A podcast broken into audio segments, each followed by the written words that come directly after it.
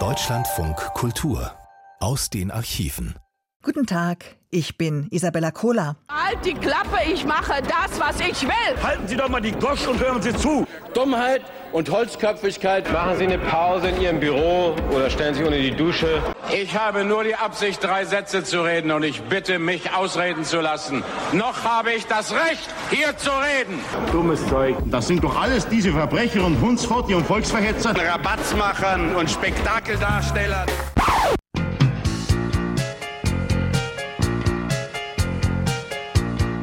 Als noch Party war im Deutschen Bundestag, als die Straußens, Schmidt-Schnauzes, Wehners und Brands für Leben in der Bonner Bude sorgten, als die auf die Tribüne zwangsabgeordneten Schüler und Studentinnen ein dramatisches, pathetisches und demagogisches Polittheater im bundesdeutschen Parlament miterlebten und nicht Hausaufgaben machten, Apropos Olaf Scholz. Unser Schwesterprogramm Deutschlandfunk Nova hat sich aus Anlass seiner Regierungserklärung am 15. Dezember 2021 eine Expertin zur Analyse ins Studio geholt. Hören wir mal rein. Okay, man muss jetzt kein emotionales Feuerwerk abfackeln, ja, aber so ein Hauch Leidenschaft hätte der Regierungserklärung von Olaf Scholz gut getan. Warum? Unser Thema jetzt. Deutschlandfunk Nova. Kurz und heute mit Sonja Meschkat. Ralf Brinkhaus von der CDU-CSU-Fraktion. Der hat Olaf Scholz direkt nach seiner Regierungserklärung heute gesagt, was er vermisst hat. Bitte, Herr Scholz, eins kann man auch von Ihnen erwarten. Sie sprechen viel über Fortschritt und Zukunft. Fortschritt und Zukunft braucht Begeisterung. Diese Begeisterung habe ich in den letzten 90 Minuten nicht gesehen, liebe Freunde, Kolleginnen und Kollegen. Olaf Scholz war so, wie er sonst auch ist. Also jetzt nicht überbordend emotional, sondern eher sachlich, nüchtern, fokussiert auf die Inhalte. Nur trifft Brinkhaus da vielleicht einen Punkt. Also kommt es beim Vortrag nicht eben auch darauf an, wie leidenschaftlich man ihn gestaltet, wie mitreißend der eben ist. Kleine Analyse jetzt von und mit Isabel Garcia. Sie ist Kommunikationsexpertin. Frau Garcia, Sie beraten zum Beispiel Führungskräfte in Kommunikationsfragen. Was würden Sie Olaf Scholz sagen nach seiner heutigen Rede, wenn er Ihr Kunde wäre? wenn er mein Kunde wäre. Also zwei Sachen. Ich gebe erst einmal dem Herrn Brinkhaus recht. Es war für mich tatsächlich herausfordernd, es mir alles anzuhören, weil ich es langweilig fand. Und da sind wir bei zwei Punkten, die, mit denen ich sehr stark arbeite, wenn ich mit Führungskräften arbeite. Erstens, ist es merkwürdig? Also spreche ich merkwürdig? Mit merkwürdig meine ich, ist es würdig, sich das zu merken? Mhm. Und zweitens, bin ich stimmig? Also wirkt es alles stimmig, ist es dadurch glaubwürdig. Das sind zwei ganz wichtige Punkte. Und wenn ich eben höre vom Inhalt her, wie Sie eben gesagt haben, ja, der Herr Scholz, der hat sich eben auf die Inhalte konzentriert. Das ist ja schön, wenn er dabei ein komplettes Pokerface hat und immer dieselbe Betonung, also so ein Singsang in der Stimme, dann wirkt das nicht stimmig. Dann kommen die Emotionen eben nicht rüber. Insofern sind das zwei Punkte, auf die ich sehr viel Wert lege. Mhm, und auf die Sie dann auch eingehen würden. Wäre er Ihr Kunde, ist er ja nicht. Bevor wir jetzt noch mal weiter in diese Kritik einsteigen zusammen mit Ihnen, lassen Sie uns doch mal mit was Positivem vielleicht auch beginnen. Was hat er denn gut gemacht, Olaf Scholz, Ihrer Meinung nach? Ich finde tatsächlich, dass er gute Bilder benutzt hat. Er hat auch gut auf Punkt gesprochen. Ich erlebe bei ganz vielen Politikern, dass die sagen, und das schaffen wir? Und das werde ich auch gefragt, schaffen wir das? Und dann sage ich, ja, wir schaffen das. Wo ich so denke, ey, das ist eine Frage. Das ist ne, von der Betonung her eine Frage, ist keine Aussage. Das hat okay, er tatsächlich ja. nicht gemacht. Er hat gut auf Punkt gesprochen. Insofern, da hat er echt eine Vorbildfunktion. Obwohl er sehr aufgeregt war, finde ich, hat er noch gut eine Haltung bewahrt. Das finde ich auch gut. Er hat einfache Worte benutzt. Finde ich auch super. Ich erlebe so viele Menschen, die einfach denken, ach, ich bin so intelligent und ich muss jetzt ganz viele Fremdwörter reinhauen, ja, damit alle merken, wie unfassbar intelligent ich bin. Also zum Beispiel hätte ich auch sagen können, es ist ungünstig, nicht konkurrent zu sprechen. Konkurrent ist nichts anderes als stimmig. Das hat er auch toll gemacht. Also insofern so ein paar Sachen kann ich durchaus anmerken, wo ich sage, das ist jetzt nicht die schlechteste Rede, die ich je gehört habe. Ja. Trotzdem nochmal zurück zur Kritik. Wo bräuchte er noch Nachhilfe? Was würde denn besser gehen, damit eben vielleicht auch bestimmte Botschaften eben besser ankommen? Zum Beispiel, dass er natürlicher spricht. Er hat so einen so so ein Singsang da drin, dass er zum Beispiel sagt, und dann werde ich gefragt, meine Damen und Herren, ja, das kann gut gehen, sage ich dann. Ja, das wird gut gehen. Also da denke ich so, würde Scholz so zu Hause mit seiner Frau reden, mit seinen, keine Ahnung, mit, mit, mit Freunden oder sowas? Also ein bisschen mehr Natürlichkeit bedeutet, dass ich zum Beispiel auch sagen kann, ja, längere Pause machen, Spannungspause. Ja, das kann gut gehen. Vielleicht mit so einer Wiederholung arbeiten. Mal die Stimme ein bisschen höher, mal ein bisschen tiefer. Wenn Sie so darauf achten, wie er spricht, ist es häufig eine ähnliche Betonung, ein ähnlicher Singsang. Daran würde ich arbeiten. Zweitens, ich würde an dem Blickkontakt arbeiten. Es ist mir klar, dass diese Rede geschrieben wurde. Es ist mir klar, dass er sie abgelesen hat. Das ist ja auch logisch. Es ist eine wahnsinnig wichtige Rede. Und gleichzeitig, er hat ganz zum Schluss, oder relativ zum Schluss, zwei Sätze eben gesagt. Dieses Ja, das kann gut gehen. Ja, das wird gut gehen. So eine zwei Sätze kann ich doch mal auswendig lernen. Bei aller Aufregung. Und dann hätte er ins Publikum schauen können. Und hätte sagen können, eben mit Blickkontakt, ja, das kann gut gehen und ja, das wird gut gehen. Dann wirkt es ja schon ganz anders, weil eben ein Blickkontakt ein Kontaktaufbau ist. Ein Blickkontakt ist auch emotional. Das hat er sehr, sehr wenig genutzt, schieb ich auf die Aufregung, aber unterstreicht natürlich das, was eben da noch Brinkhaus gesagt hat. Und ein dritter Punkt, falls ich noch ganz kurz Zeit habe, wir können Betonung noch besser unterstreichen, wenn wir den Körper mitnehmen. Wenn er also, er hat mit den Händen sehr stark die Blätter festgehalten und hat wahrscheinlich mit dem Finger auch immer schön ist er da gewesen, damit er die Zeile nicht verpasst, wo er gerade liest. Kenn ich, ist auch ein legitimes Mittel. Nur dadurch hat er den Körper nicht genutzt um eine Betonung zu machen. Er hat hauptsächlich den Kopf bewegt und hat eben nicht den Körper. Also es wirkt stimmiger im ganzen Körper, wenn wir nicht nur mit dem Kopf nicken, um eine Betonung zu machen. Zum Beispiel bei Ja, das kann gut gehen, dort machen, sondern auch die Hand, den Arm bewegen. Also ich würde ihm raten, bei aller Aufregung wenigstens eine Hand mal vom Zettel zu lösen oder vom Pult und die mit einzusetzen. Er hat hauptsächlich den Kopf genutzt und das wirkt nicht wirklich stark und souverän. Frau Garcia, dann danke fürs Erklären zur Regierungserklärung von Olaf Scholz. Heute Isabel Garcia ist Kommunikationsexpertin. Deutschlandfunk Nova. Kurz und heute.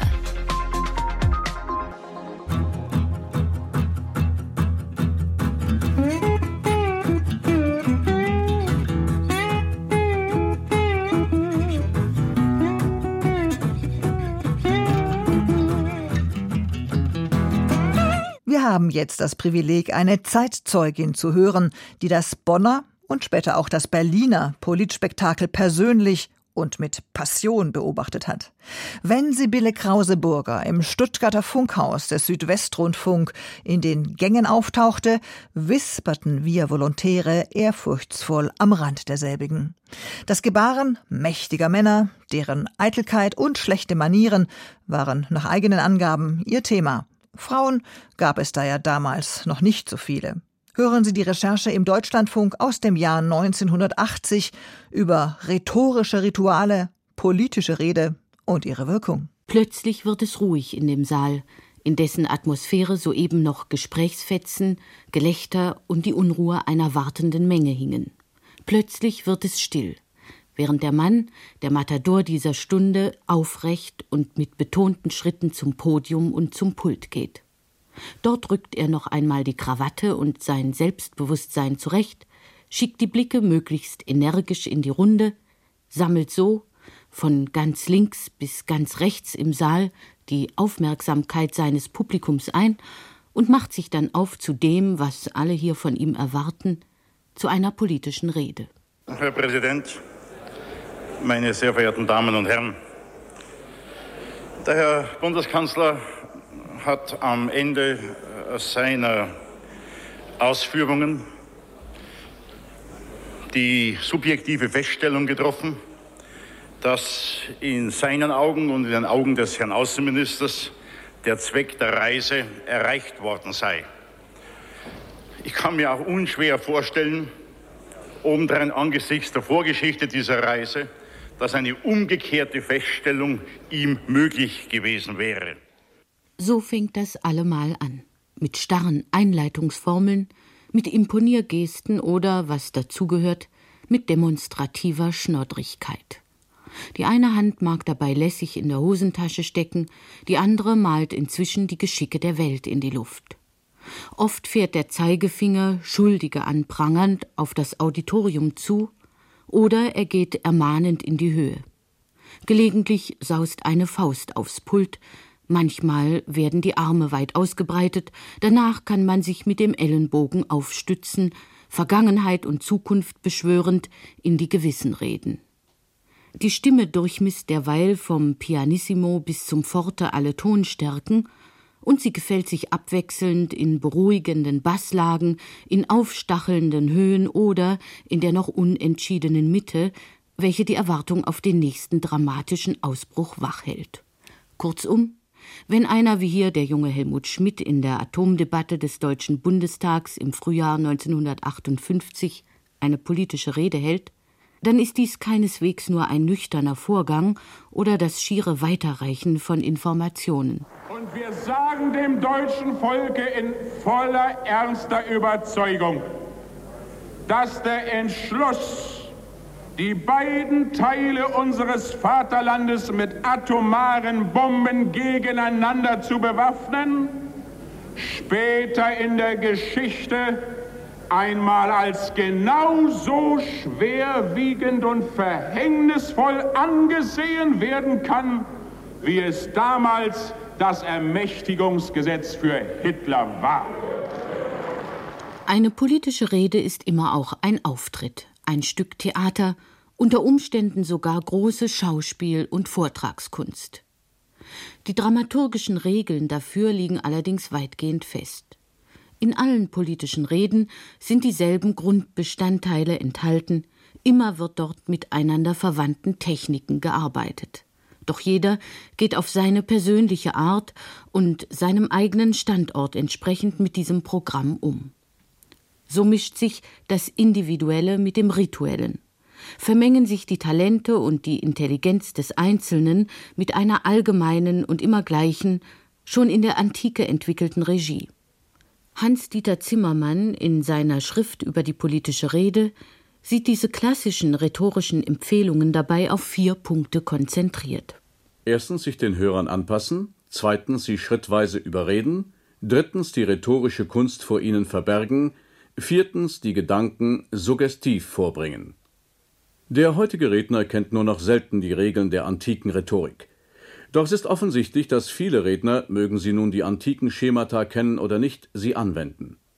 Wer eine Rede hält, richtet sich gewöhnlich nach seinen Zuhörern, verliert den Zweck seiner Rede nicht aus dem Auge und versucht nicht nur logisch, sondern auch suggestiv zu überzeugen, so dass er, auch wenn er im Einzelnen die Figuren wenig geschickt benutzt, im traditionellen Redeschema bleibt. Der klassische Ort der politischen Rede in der modernen westlichen Demokratie ist das Parlament. Der Name schon sagt, was hier das Wesentliche ist. Parlament kommt vom französischen parler und das heißt sprechen, reden. Hier also im Parlament, so zumindest sieht es auf den ersten Blick aus, tauschen die Abgeordneten der Regierungs- und Oppositionsfraktionen ihre Argumente aus. Danach wird abgestimmt, wird entschieden. In Wahrheit jedoch ist solchen Entscheidungen, ist der Gesetzgebung an anderen Orten längst ein Weg gewiesen. In Parteigremien, in den Fraktionen und den Arbeitskreisen der Fraktionen, in den Ausschüssen des Parlaments. Auch dort wird natürlich in Reden und Gegenreden um jeden Antrag und jede Vorlage gerungen. Oft ist es viel wichtiger, viel bestimmender, was ein Politiker vor seiner Fraktion oder in einem Ausschuss sagt, als was er in der Plenarsitzung zum Besten gibt. Vom Parlament als Ganzem, vom Plenum, wird schließlich nur noch einmal beispielhaft aufgeführt und dargelegt, was zuvor bereits abgelaufen ist so wie hier anno 1972 der damalige Außenminister Walter Scheel und CDU-Fraktionschef Rainer Barzel die Argumente für und wider die Ostverträge zusammenfassen. Wenn auf der Grundlage dieser Verträge Entspannung und Zusammenarbeit zwischen Ost und West in Europa in Gang kommen, dann wird auch das Verhältnis der beiden deutschen Staaten zueinander eingebettet sein in ein Klima, in dem es leichter sein wird, mehr Austausch, mehr Kommunikation und mehr Freizügigkeit zu erreichen. Das Vertragswerk gibt den Sowjetrussen, den Polen und der DDR das meiste oder beinahe fast alles von dem, was sie wollten. Bringt den Europäern und den Deutschen keinen Fortschritt. Falls man, wie wir es tun, Fortschritt als die reale Verbesserung für die Menschen, für ihre Rechte und deren soziale Basis im Alltag betrachtet. Zu diesem unvollständigen, in Leistung und Gegenleistung unausgewogenen, im Inhalt missdeutbaren Vertragswerk sagen wir, die CDU-CSU, in aller Verantwortung so nichts. Selten nur noch schaukeln sich die Debatten im Bundestag zu großen, bewegenden, weichenstellenden Ereignissen hinauf. Die Gesetzgebung ist viel zu kompliziert geworden, als dass die vielen Details und Abwägungen ernsthaft Gegenstand der Erörterung unter 500 Leuten sein könnten. Trotzdem hat es immer wieder Auftritte im Bonner Parlament gegeben, die, selbst wenn sie keinen Richtungswechsel anstoßen konnten, so doch einer veränderten Situation, einer abgeschlossenen Entwicklung, einem neuen Bewusstsein oder dem Ringen darum Ausdruck verliehen haben. Und obwohl oder gerade weil hier oft kaum mehr als ein Debattiertheater, ein parlamentarisches Drama aufgeführt wird, erweist sich an solchen Reden nicht zuletzt, was den Kern der politischen Rhetorik ausmacht. Unser Volk lebt in einer tiefen Tragik. Zwei Armeen werden aufgestellt in den beiden Teilen Deutschlands. Das ist schon schlimm genug. Noch schlimmer ist es, dass diese beiden Armeen eingeschmolzen werden in feindlich einander gegenüberstehende Militärblöcke. Und noch schlimmer ist es, wenn durch unser Zutun dafür gesorgt wird, dass es sich bei diesen zwei Armeen dann auch noch um Wehrpflichtarmeen handelt. Ihnen, meine Damen und Herren von der sozialdemokratischen Fraktion, geht es, ich weiß es, genauso wie uns um die Erhaltung des Friedens und der Freiheit. In diesem Ziele sind wir uns einig und ich war glücklich bei meiner außenpolitischen Rede, das feststellen zu können.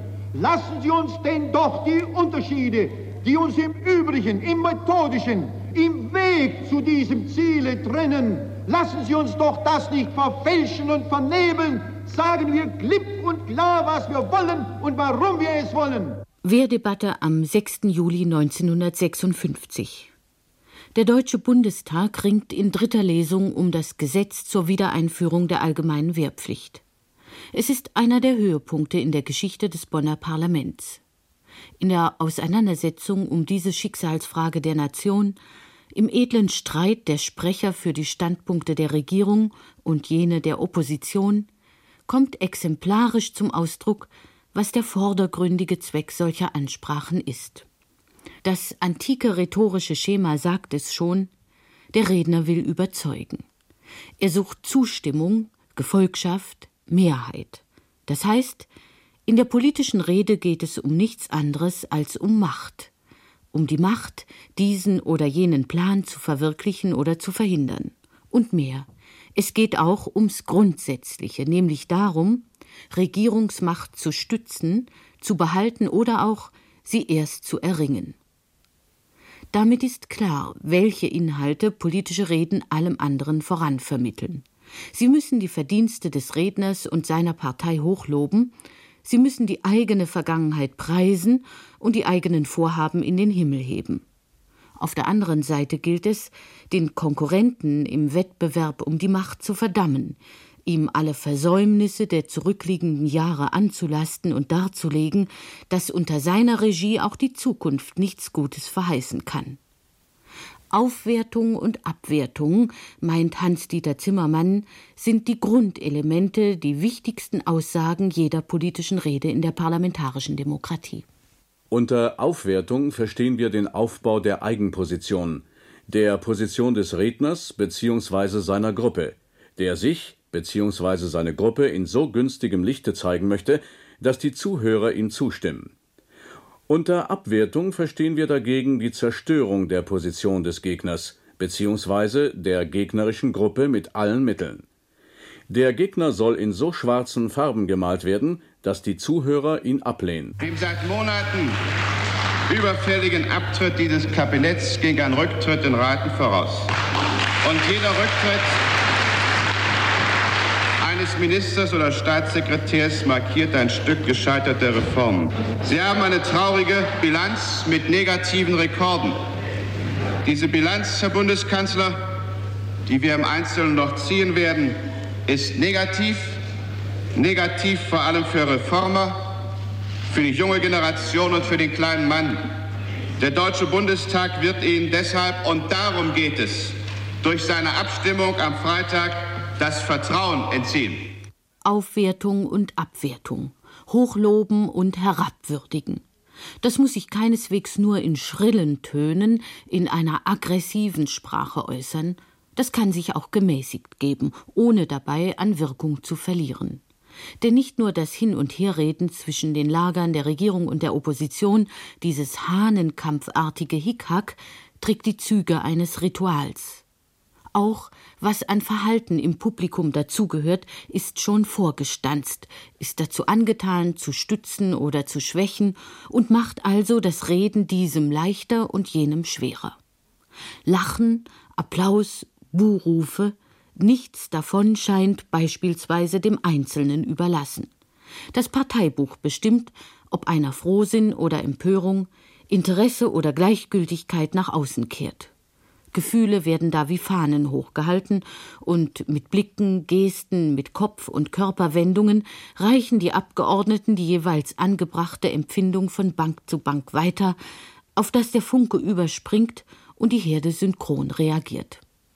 Helmut Kohl etwa kultiviert das nachgerade, wenn er sich auf dem Sitz in alle Himmelsrichtungen dreht und mit seinem verächtlichsten Lachen bei den Parteifreunden hausieren geht, solange ein Regierungsmitglied am Rednerpult steht. Oder der andere Helmut. Starr beharrlich hockt er in Zeitungs- und Aktenlektüre vertieft, während der Oppositionsführer spricht. Es sind Drohgebärden, Gesten, die einschüchtern sollen, Zeichen, die Unterwerfung verlangen und schlaglichtartig aufreißen wollen, wem und was die Stunde geschlagen hat. Wenn dann ein Bundeskanzler selbst in die Debatte einsteigt, so hat er freilich nicht nur die ihn stützenden Fraktionen im Rücken, auch das Amt gibt ihm zusätzlichen Halt. Die Vertreter der Sowjetregierung zeichnen sich zunächst von unseren Forderungen auf Freilassung der zurückgehaltenen Personen wenig beeindruckt. Die Verhandlungen über diese Frage nahmen tagelang einen so negativen Verlauf, dass wir allen Ernstes unsere Abreise in Erwägung ziehen mussten. Die Wendung tat ein, als die Herren Bulganin und Khrushchev mir, nachdem sie zuvor härtesten Widerstand geleistet hatten, am Montagabend das Angebot machten, die Kriegsgefangenen freizulassen, wenn die diplomatischen Beziehungen aufgenommen würden. Wir haben in einer schwierigen internationalen Lage schwierige Gespräche geführt. In einigen wichtigen Fragen standen die Standpunkte unvereinbar nebeneinander. Sie finden das auch im Kommuniqué wieder. Ich habe jedoch keinen Zweifel, dass die sowjetische Seite die Standpunkte der Bundesregierung, die in allen wesentlichen Fragen gemeinsame Standpunkte mit unseren Freunden und Partnern sind, jetzt besser verstanden hat. Zwei deutsche Bundeskanzler berichten jeweils von einer Moskau-Reise. Konrad Adenauer 1955 und Helmut Schmidt in diesem Sommer im Deutschen Bundestag. Es sind im Stil und in der Ausdrucksweise zwei völlig verschiedene Ansprachen. Und doch haben sie auch etwas gemeinsam. Sie sind ruhig, abgeklärt, bar jeglicher sterilen Aufgeregtheit. Der Zuhörer erhält darin zusammen mit den Informationen den staatsmännischen Status des Redners vermittelt. Und umgekehrt Status, Erfolg, kurzum das Amt des Bundeskanzlers stärken demjenigen, der hier spricht, schon von vornherein den Rücken. Er ist allein vom Rang her unter den Weltenlenkern eingereiht, er kann Gelassenheit vorzeigen und sollten noch irgendwo Zweifel bestehen, so erweist sich seine Sonderstellung bitte sehr auch an den Partnern, mit denen er fast täglich Umgang pflegt. Seht her, er ist's, neben Carter, neben Brezhnev, neben Thatcher, neben Giscard. Wir haben in Beratungen, vor allem mit Frankreich, ich denke hier an äh, meine Begegnung mit Präsident Giscard d'Estaing und an die deutsch-französische Erklärung vom 5. Februar und mit den Amerikanern, ich denke insbesondere an meine Gespräche mit Präsident Carter und die deutsch-amerikanische Erklärung vom 5. März, unsere Vorstellungen für eine westliche Antwort auf Afghanistan und für eine Entschärfung der internationalen Krisen insgesamt entwickelt. Ich selbst habe Anfang Mai in Belgrad sowohl mit Herrn Gierig als auch mit Herrn Honecker gesprochen. Herr Genscher hatte Mitte Mai in Wien mit Herrn Gromyko gesprochen. Herr Gromyko seinerseits hat dort mit seinem amerikanischen Kollegen Muskie gesprochen. In allem, was er sachlich sagt und in allem, wie er es sagt, drückt der Bundeskanzler zugleich seine außerordentliche Position aus. Die Information, hier spricht der Kanzler, kommt zusammen mit sämtlichen anderen Inhalten aus den Lautsprechern. Und ebenso, in Argumente und Anwürfe verpackt, hält ihm sein Herausforderer entgegen Du sollst nicht länger Kanzler sein. Ich bin der Bessere, der Weitsichtigere, der Vertrauenswürdigere. Es hat Bismarck ein Zitat gesagt, Herr Bundeskanzler, dass Sie sich an die Wand schreiben sollten. Über die Fehler, welche in der auswärtigen Politik begangen werden, wird sich die öffentliche Meinung in der Regel erst klar, wenn sie auf die Geschichte eines Menschenalters zurückzublicken imstande sind. Es mag 50 Jahre dauern, bis politische Missgriffe offenkundig werden und ihre letzten Konsequenzen tragen. Aber schließlich legt die Geschichte die Rechnung für jeden Fehler vor. Und sie ist dabei peinlicher als unsere preußische Oberrechnungskammer. Dann erst wird man in der Öffentlichkeit den Bruchpunkt sehen, von dem das Unheil seinen Ausgang nahm. Es wäre Ihre Aufgabe gewesen, Herr Bundeskanzler, diesen Bruchpunkt aufzuheben und die Weichen in der gemeinsamen Richtung unserer gemeinsamen Vergangenheit und der Notwendigkeiten einer gemeinsamen Zukunft zu stellen. Und das ist leider aus kurzsichtigen, aus sehr opportunistischen und auf den Wahlkampf abgestellten Gründen unterblieben. Und darum gezählt und gewogen, aber in Moskau zu leicht befunden. Gewiss, da wird um Positionen gerungen, werden Sachverhalte hin und her gewendet. Aber das Ritual bleibt doch immer sichtbar dabei. Das heißt, die rhetorischen Aktionen und Reaktionen laufen in einem vorgefertigten Rahmen ab. Hier die Selbstdarstellung der Regierung, dort die Attacke der Opposition. Trotzdem sind in diesen ausgetretenen Spuren, in denen sich die Politiker und die Parteien um die Macht abstrampeln, ganz verschiedene Gangarten möglich. Es kann einer geschickt oder ungeschickt argumentieren, kann die Regeln des politischen Anstands einhalten oder sie verletzen. Der eine hat Temperament, der andere ist ein Langweiler.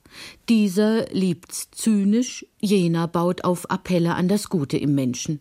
Und nur wenige verstehen es, ihre Zuhörer wirklich zu faszinieren. Carlo Schmid gehörte zu diesen herausragenden Rednern in der Geschichte der Bundesrepublik wobei die folgende Aufnahme aus einem historischen Moment des Jahres 1949 nach dem Ende der Berliner Blockade sein Talent vermutlich nur unvollständig zu vermitteln vermag. Wenn es uns gelungen ist, dank einer anderen Einstellung der Welt zu den Deutschen im Westen eine erhebliche Steigerung unseres Lebensstandards zu erzielen, wenn es uns gelungen ist, im Westen endlich einige der Kammern unseres zerstörten Staatsgebäudes in Ordnung zu bringen, dann verdanken wir das in erster Linie dem Umstand, dass Mut und Ausdauer der Berliner uns in der Welt wieder eine Achtung verschafft haben, wie wir sie seit 15 Jahren nicht mehr genossen haben. Heutzutage sind die großen rhetorischen Begabungen rar geworden unter den Politikern. Immerhin lohnt es allemal, Herbert Wehner, Helmut Schmidt oder Franz Josef Strauß zuzuhören. Letzterer ist dabei, manchem Rollenwechsel zum Trotz, sich selbst erstaunlich treu geblieben. In diesem Jahr Wenn er für die Opposition spricht, wirkt er kaum aggressiver als in der Atomdebatte des Bundestages anno 1958, in der er als Verteidigungsminister für die atomare Ausstattung der Bundeswehr stritt. Im Übrigen ist es ja kein nationales Verfügungsrecht. Das ist ja eine Irreführung der Öffentlichkeit. Wenn heute die Streitkräfte der Alliierten der NATO mit taktischen Atomsprengköpfen ausgestattet werden für ihre Mehrzweckewaffen, heißt das erstens, dass für diese Waffen auch normale Sprengköpfe vorhanden sind. Heißt das zweitens, dass die Sprengköpfe im amerikanischen Eigentum bleiben, dass sie unter amerikanischem Verschluss bleiben, dass sie der nationalen Verfügungsgewalt, was wir selbst wünschen, entzogen sind und dass ihr Einsatz nur ernsthaft überhaupt angedroht und in Betracht kommen kann, wenn die Gesamt-NATO von der Zentrale aus aufgrund einer erfolgten Aggression das für notwendig hält. Und jetzt denken Sie an die indirekte Verteidigung. Damit die Aggression nicht erfolgt, soll der Aggressor wissen, dass die Zentrale diesen Beschluss fassen würde und auch fassen könnte, weil die Waffen vorhanden sind. Das ist der einzige Grund, warum Sie haben wollen, sonst gar nichts. Schon damals, im Frühjahr 1958, standen sie sich als Kontrahenten gegenüber. Franz Josef Strauß, unschwer als er selbst zu erkennen und keineswegs mit der Würde seines Ministeramtes hausieren gehend, eher schon droht er mit dessen politischem Gewicht. Und auf der anderen Seite Helmut Schmidt, noch ganz der junge Abgeordnete mit der überschießenden Kraft, der Oppositionspolitiker, der in diesem Moment und nicht ohne demagogische Zutaten den Regierenden Glaubwürdigkeit und Vertrauenswürdigkeit abzusprechen versucht. In der Debatte vom 20. März 1958 steht Schmidt Schnauze am Rednerpult. Es ist jene Debatte, in welcher er sich diesen unauslöschlichen Spitznamen holt. Schmidt Staatsmann ist noch lange nicht in Sicht. Ja, das können Sie natürlich im Augenblick nicht gebrauchen, dass illustrierte Zeitschriften dem Volke zeigen, was diese Atombomben wirklich bedeuten. Das können Sie nicht gebrauchen.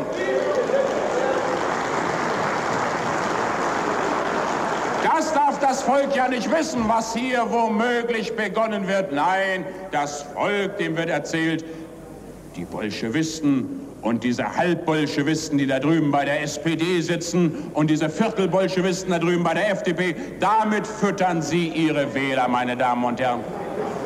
Aber wenn eine illustrierte Zeitschrift oder wenn irgendwo jemand es wagt, dem Volke die Wahrheit zu sagen über die Gefahren dieser atomaren Rüstung, dann stempeln Sie ihn zu einem Panikmacher und gleichzeitig werfen Sie sich auf als Verteidiger der Meinungsfreiheit, der Pressefreiheit. Damit fängt es an, dass man den Redaktionen ihr Handwerk legt und dann geht es so weiter, dass man Hochverratsprozesse anstrebt und ich frage mich, wie wird es enden eines Tages? An den Rednern Strauß und Schmidt wird deutlich, wie sehr der Part, den einer jeweils im Ritual innehat, den Einzelnen prägt wie sehr aber auch der Charakter durch alle Rollen immer wieder hindurchschimmert.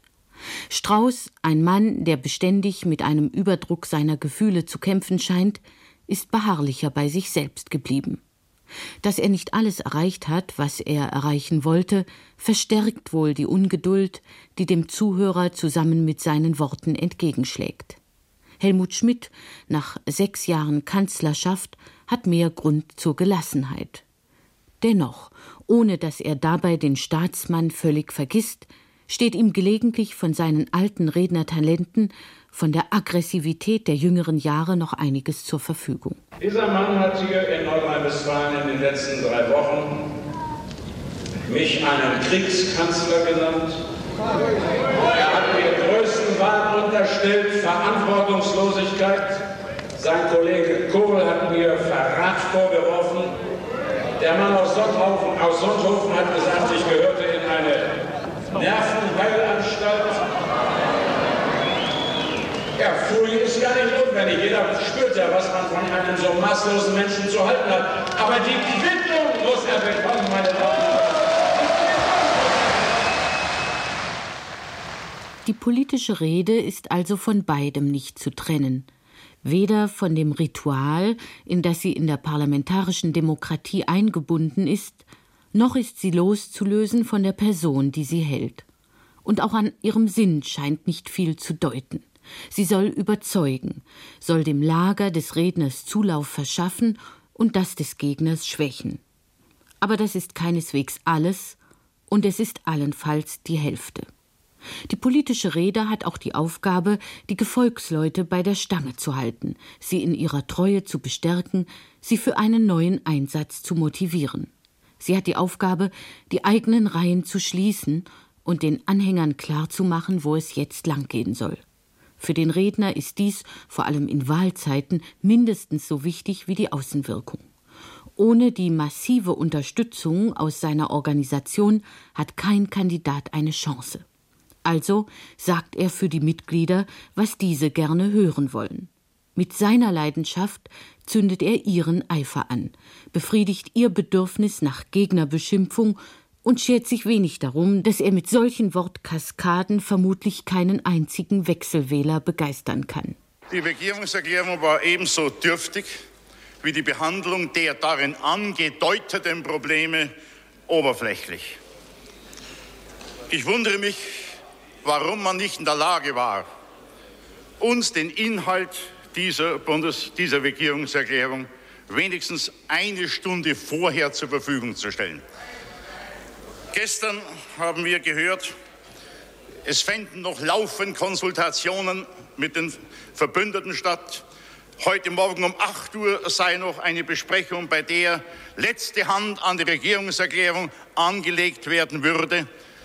Es ist merkwürdig für den Arbeitsstil und das gegenseitige Vertrauen in diesem Kabinett, dass diese Plattitüden, diese Gemeinplätze, diese Oberflächlichkeiten in einer besonderen Kabinettssitzung heute Morgen um 8 Uhr den darob also verwunderten Kabinettsmitgliedern mitgeteilt werden müssen. Solche Reden, wie gesagt, wirken eher nach innen.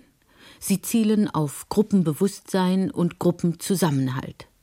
Die Außenstehenden mögen sich darüber ärgern oder amüsieren, mitreißen lässt sich kaum jemand. Wo aber werden dann noch jene politischen Reden gehalten, die plötzlich ausdrücken, was bislang nur unterschwellig wahrgenommen worden ist? Wo wird so ein Funke gezündet? Wo sind die Mehrheitsverhältnisse noch offen, bevor ein Redner die Tribüne betritt? Wenn überhaupt, dann mag ein Wunder von dieser Art am ehesten noch auf einem Parteitag geschehen. Auch dort versuchen sich die Flügel und die Lager zwar vorweg zu einigen, und trotzdem hängt das Parteitagsklima nicht zuletzt von den großen Auftritten und Ansprachen der Spitzenpolitiker ab.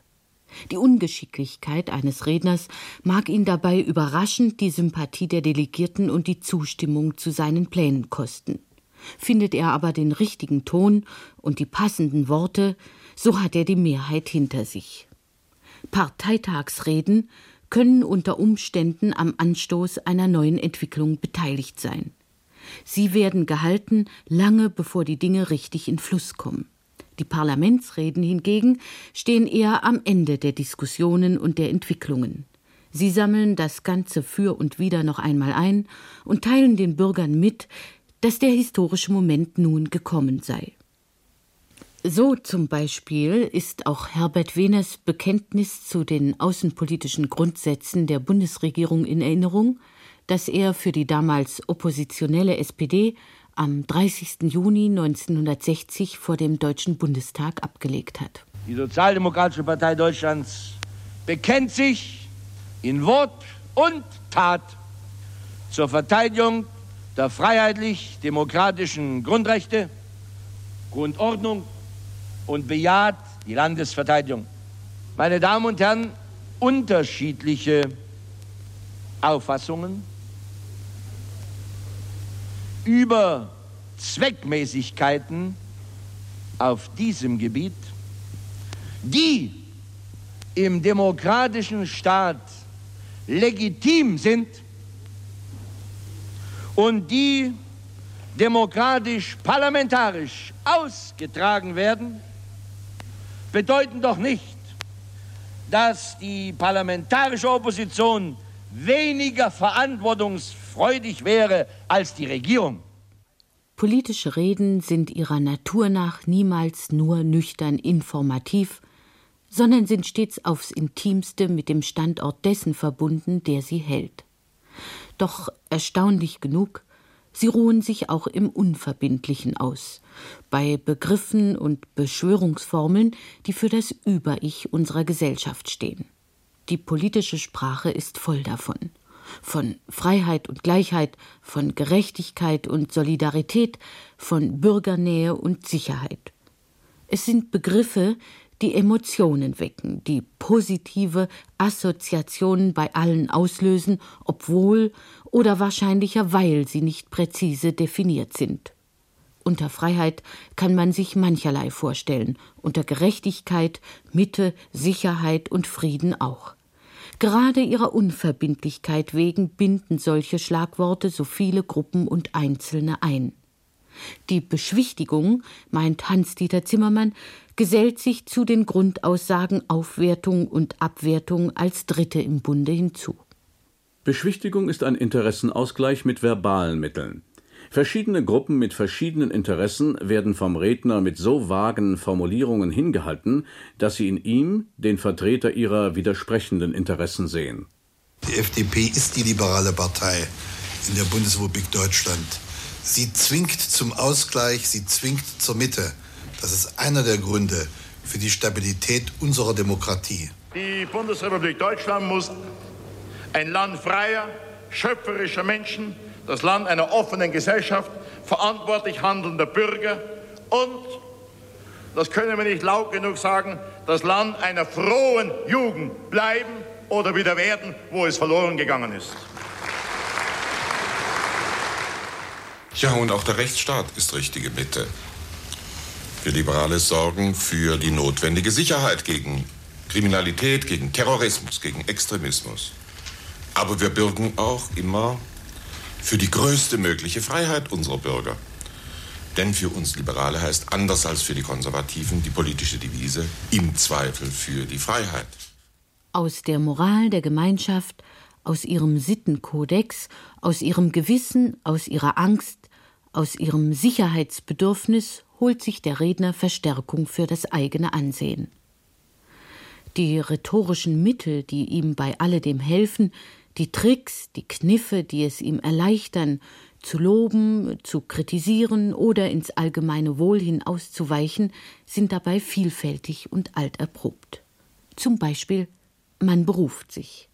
Herbert Wehner etwa in diesem Sommer im Bundestag beruft sich auf seine vorhin eingespielte Äußerung aus dem Jahr 1960. So lange also hat er schon recht. Ich habe damals gesagt, meine Damen und Herren, unterschiedliche Auffassungen über Zweckmäßigkeiten auf diesem Gebiet, die im demokratischen Staat legitim sind und die demokratisch-parlamentarisch ausgetragen werden, die bedeuten doch nicht, dass die parlamentarische Opposition weniger verantwortungsfreudig wäre als die Regierung. Ich wäre froh, wenn ich das auch mal, obwohl ich ja nicht Regierungsmitglied bin, wenn jemand aus unserer Regierung Ihnen auch mal etwas Entsprechendes als Kompliment sagen könnte.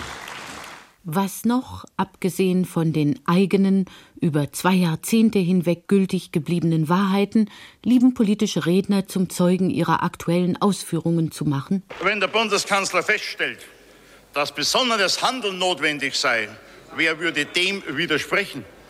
aber haben nicht auch seinerzeit Chamberlain und Daladier für sich besonnenes Handeln in Anspruch genommen? Für die Überzeugungen, die Franz Josef Strauß vor kurzem im Bundestag zum Besten gab, steht sogar die Geschichte gerade.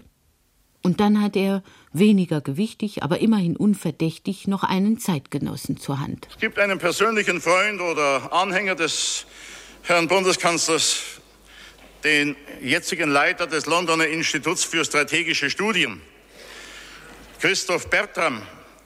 Er hat jüngst im US News and World Report die Moskauweise des Kanzlers einen zum gegenwärtigen Zeitpunkt schweren taktischen Fehler genannt. Auch dies gehört in den Katalog der Kniffe einer politischen Rede, dem Gegner erst einiges zugute zu halten, bevor man ihn umso tiefer abstürzen lässt. But Brutus is an honorable man. Brutus ist ein ehrenwerter Mann, sagt Octavian in Shakespeares Julius Caesar, bevor er dessen Schandtaten aufzählt. Ich darf nur sagen, Herr Bundeskanzler, ich spreche Ihnen nicht den Willen zur Besonnenheit ab. Aber, aber, aber den Instinkt. Etliche Akzente in etlichen politischen Reden kommen allerdings nicht vom Redner selbst, sondern von außen. Gemeint sind Zwischenrufe und Zwischenfragen. Ihr Ziel ist es, den Redner aus dem Konzept zu bringen. Gute Debatten und Wahlredner sind jedoch geradezu begierig auf solche Störungen, weil sie ihnen Gelegenheit geben, ihre Schlagfertigkeit und ihre rhetorische Brillanz voll zu entfalten. Der Zwischenrufer oder Zwischenfrager mobilisiert all ihre Kräfte. Er verschafft ihnen die Chance, einen Spieß umzudrehen. Er bringt neues Leben in den Ablauf der Argumente. Manchmal freilich bringt der Störer den Redner auch just dahin, wo er ihn haben will. Herr Ministerpräsident, gestatten Sie eine Zwischenfrage des Herrn Abgeordneten ja, Ich muss mich dann mit den Zwischenfragen so lange befassen, dass ich meine Redezeit dann nicht einhalten kann. Ist Aber bitte sehr. Herr, ist unbegrenzt. Herr, Herr Ministerpräsident, ich will Ihnen Ihre Redezeit nicht kürzen. Nur Ihr Ausdruck Moralkodex veranlasst mich, Sie an etwas zu erinnern und das mit einer Frage zu verbinden. Sie haben als Bundesminister am 24. Februar 1955 erklärt wörtlich, der Kurswert der deutschen Politik wird bei Freund und Feind nicht nach Lautstärke und Schärfe der Opposition, auch nicht nach dem moralpolitischen Gehalt ihrer jeweiligen Argumente gemessen, sondern ausschließlich nach der Nüchternheit, Zuverlässigkeit, Entschlossenheit und Stabilität der Politik der Bundesregierung und des Bundestages. Gilt das, Herr Ministerpräsident, nach wie vor? Ich darf Ihnen sehr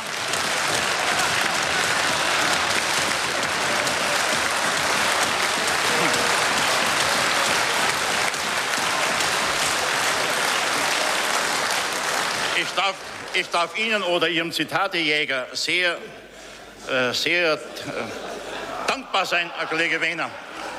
Was Sie gesagt haben, gilt nicht nur, sondern ist die klassische Verurteilung der Verhaltensweise der Politik Helmut Schmidts. Die politische Rede, wo immer sie gehalten wird, zielt allemal auf Machterhaltung oder Machterwerb. Das gilt keineswegs nur für die großen Parlaments- und Wahlreden, das gilt auch für die rhetorische Kernerarbeit im Ortsverein einer Partei, in der Kreisdelegiertenkonferenz, auf Parteitagen, in Ausschüssen, Arbeitskreisen und Fraktionen. Sei es, dass um Hausmacht und Kandidaturen gerungen wird, sei es, dass die Einzelnen und die Gruppen sich für oder gegen irgendwelche Konzepte verbeißen. Wenn es da auch keineswegs immer ums Ganze geht, so stehen die Beteiligten doch unter dem Eindruck, es gehe um wesentliche Teile davon. Und also ist dem Ernst der Stunde kaum jemals auszuweichen. Politische Reden, und darunter gewiss nicht die schlechtesten, sind dramatisch, pathetisch oder demagogisch. Selten, auch weil er zum schwersten in der rhetorischen Kunst zählt, hat der Humor darin Platz allenfalls am Rande des Geschehens, in der Provinz und dann eher unfreiwillig als beabsichtigt, mag sich ihm eine Chance bieten. Das Wort hat Frau Abgeordnete Steffi Restle. Meine Damen und Herren, nennen Sie es meinetwegen auch einen Schwabenstreich, auf beinahe verlorenem Posten zu kämpfen. Ich bin dafür, dass wir unser Land Schwaben nennen. Ich stimme für Schwaben und denke gar nicht daran, sämtliche Archive nach Begründungen durchzustöbern. Ich bin in einer Ecke geboren, wo wir beim Versteck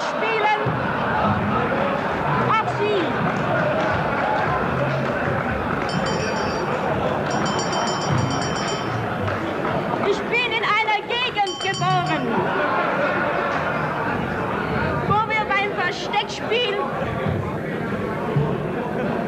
Meine Damen und Herren, auch Sie sind irgendwo geboren und ich bin bin in einer Gegend geboren, wo wir beim Versteckspiel als Kinder beinahe zugleich auf hohenzollerischem, badischem und württembergischem Gebiet spielenderweise ausschwärmen konnten.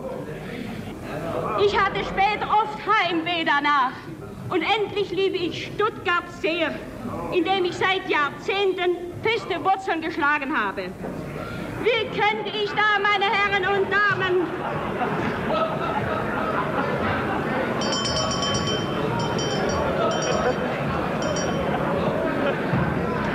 meine Herren und Damen, wie könnte ich bei all dem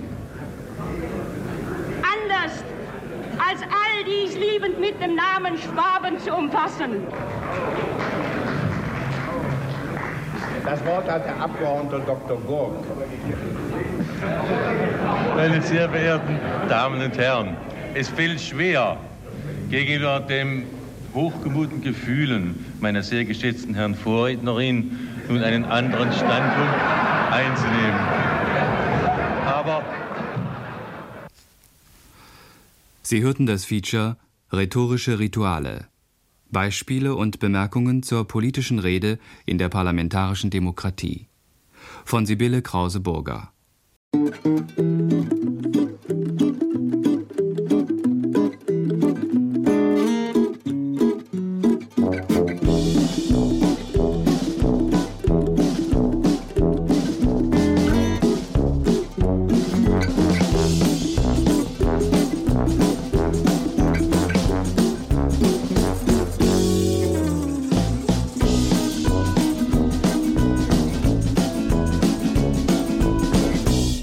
Das war's für heute von den Archiven. Ich bin Isabella Kohler und sag Tschüss, bis zum nächsten Mal. Dann mit dem Thema Zehn Jahre Thronwechsel in den Niederlanden. Und jetzt noch unser heutiger Rauschmeißer aus dem Jahr 1978. Bühne frei für Herbert Wehner on Speed. Das Wort hat der Abgeordnete Wehner. Herr Präsident, meine Damen und Herren, ich, hören Sie mal, streite heute mit Ihnen nicht. Sie sind nicht in einer Verfassung, in der es Ihnen ansteht, mir hier jetzt zu sagen, was ich heute denken sollte. Ich gehöre nicht zu denen, die die Bundesrepublik ruinieren wollen. Ich hoffe, Sie machen noch Halt, Herr Kohl, ehe Sie unwissentlich vieles dazu tun, dass sie ruiniert wird. Herr Kohl, Sie sind nicht die Persönlichkeit, die mit Behauptungen, wie Sie sie hier uns gegenüber geschleudert haben, tiefen Eindruck machen kann. Denn es ist erst zwei Wochen her, da haben Sie von unserer Bundesrepublik als von einer Bananenrepublik gesprochen. Sie sind Leute, die können nur andere mit Füßen treten. Das kriegen Sie nicht fertig. Das kriegen Sie nicht fertig. Mann, hampeln Sie doch nicht so herum. War das parlamentarisch einer Partei von dieser Tradition vorzuwerfen, sie führe und flankiere die hiesigen Debatten mit Verleumdungsaktionen und Kampagnen draußen? Nein, nein, das ist nicht in Ordnung. Bei uns ist manches nicht in Ordnung.